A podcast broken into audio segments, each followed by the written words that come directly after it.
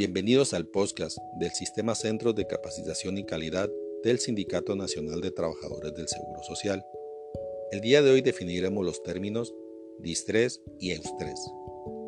La Organización Mundial de la Salud describe que un factor de riesgo para las personas es cualquier rasgo, característica o exposición de un individuo que aumenta su probabilidad de sufrir una enfermedad o lesión. En la actualidad se habla mucho de estrés, el cual es una reacción de nuestro cuerpo ante situaciones o retos difíciles que se tienen que enfrentar en el día a día. El ritmo vertiginoso que ha tomado la sociedad nos lleva a sentir en algún momento alguna alteración física y o emocional, ya sea por cambios repentinos de actividades, por problemas de salud, problemas laborales o tareas escolares. Ante estas situaciones de estrés existen dos formas en las que se puede reaccionar, las cuales son distrés y eustrés. Así lo menciona Prada 2014. Se considera que una pequeña cantidad de estrés es saludable y es la base por la que se diferencia entre estrés y distrés, como dos clases de estrés. Distrés.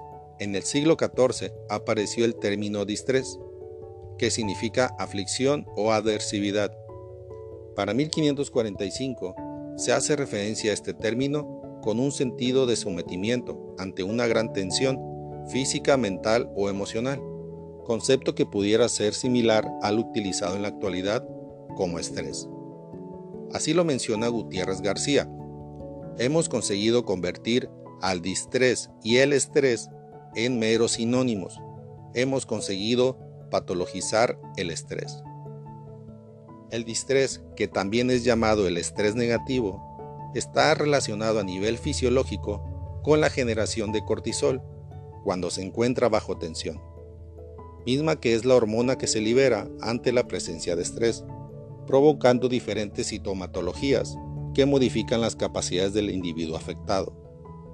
Algunos de los síntomas que se pueden alterar son síntomas emocionales, cuando el afectado presenta cambios de humor, irritabilidad y depresión.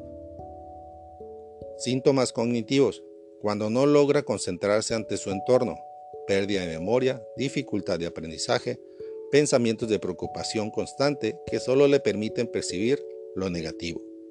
Síntomas conductuales, cuando el sujeto cambia sus hábitos de alimentación, de descanso, sueño, ingesta de alcohol, drogas o cigarro.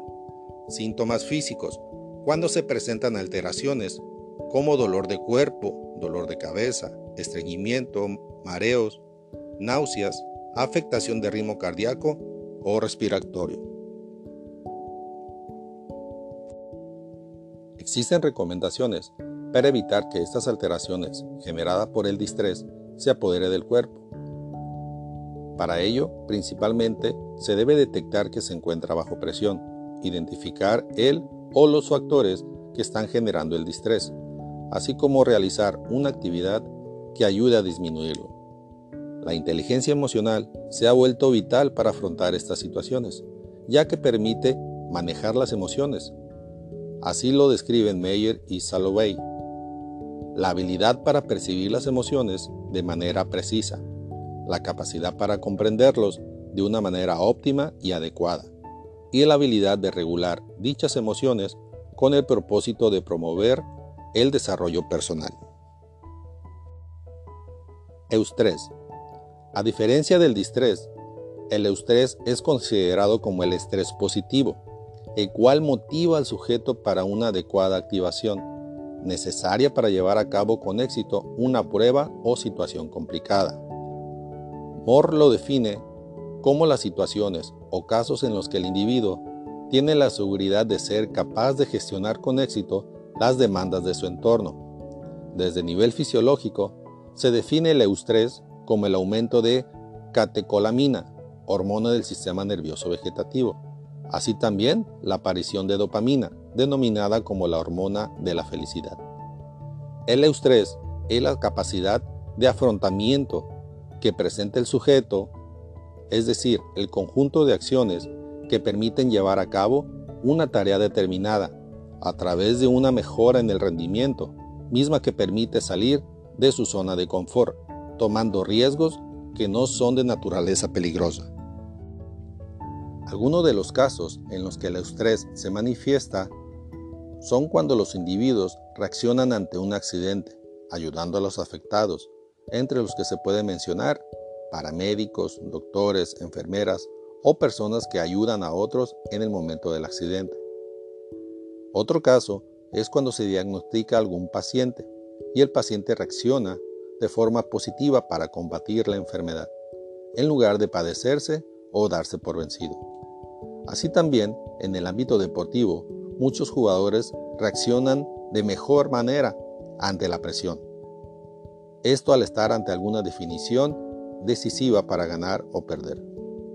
Por último, se puede ejemplificar los casos en que los sujetos involucrados en procesos académicos reaccionan de mejor manera ante una tarea, examen o proyecto final.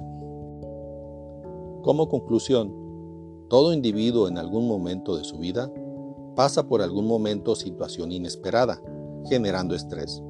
Lo interesante es cómo el sujeto reacciona ante dicha situación, ya sea de forma negativa, distrés, o de forma positiva, con eustrés.